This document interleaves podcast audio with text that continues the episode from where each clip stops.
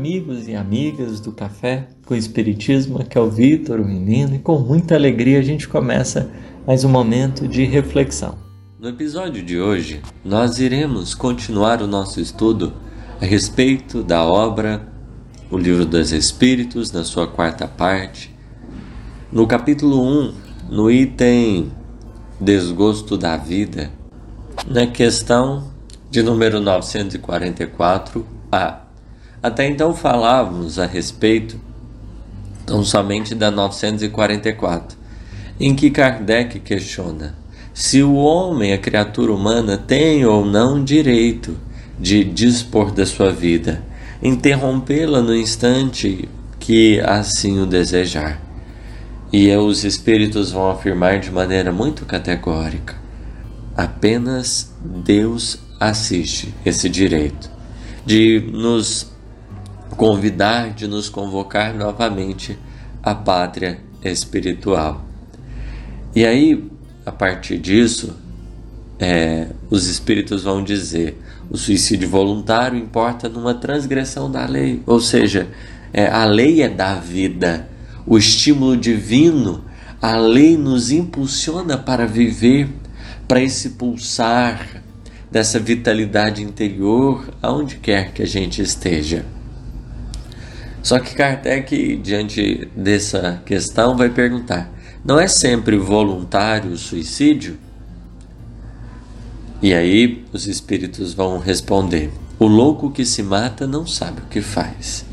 Nós podemos, né, o Kardec prestou atenção nessa palavra voluntário.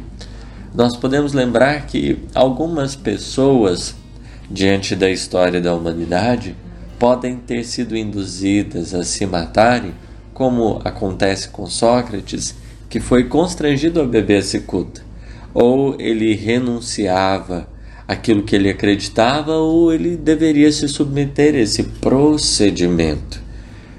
Então, é, a, a quem né, de pensar em abrir mão dos princípios e propósitos luminosos que vertiam em seu coração, ele prefere né, a segunda opção.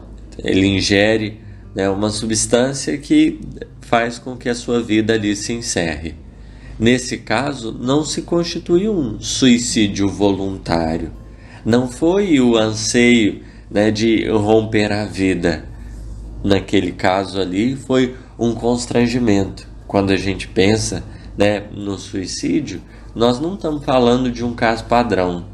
É, mas cada circunstância vai obedecer a determinados é, pormenores que precisam ser considerados em todo o processo.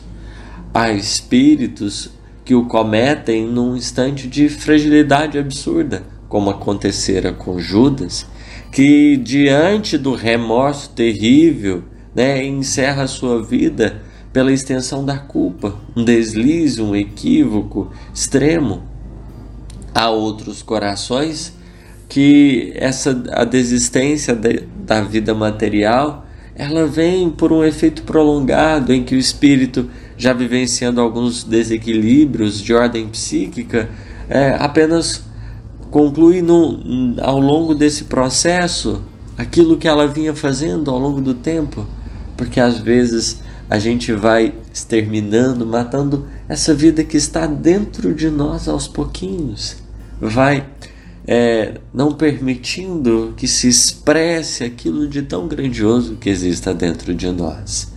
Mas em verdade, esse suicídio voluntário aqui está relacionado a esse ato em que intencionalmente alguém é, deseja finalizar a existência retirando do caso todos esses, esses eventos provocados por circunstâncias externas, é, seja perseguição, é, imposição de ordem política, enfim, todos esses outros casos eles não entram na, na conta dos prejuízos em vista, já que é, tão somente se caracteriza o suicídio voluntário, aquele a que o coração realmente ele foi asfixiando as suas possibilidades interiores.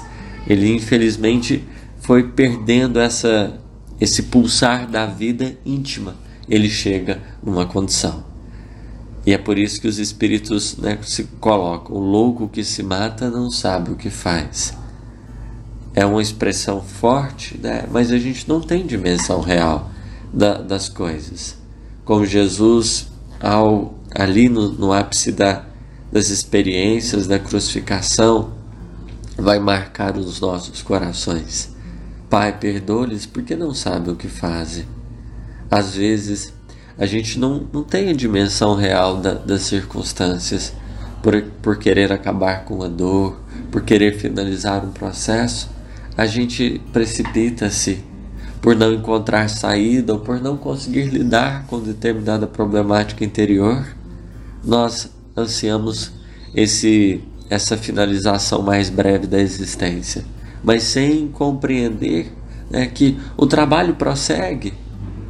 Nós seremos convidados a tornar ao teatro da vida novamente para ajustes e reajustes quanto se fizerem necessários.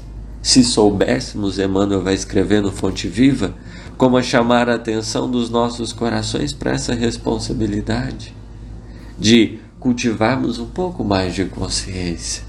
É preciso calma. Se desistir se constitui nesse instante a solução que a gente considera mais plausível, tenhamos serenidade, um pouquinho de calma, porque a vida não se constitui de um caminho de castigos, mas de um caminho de transformação. Não caminhamos a degradação, mas antes a elevação dos nossos corações e pensamentos.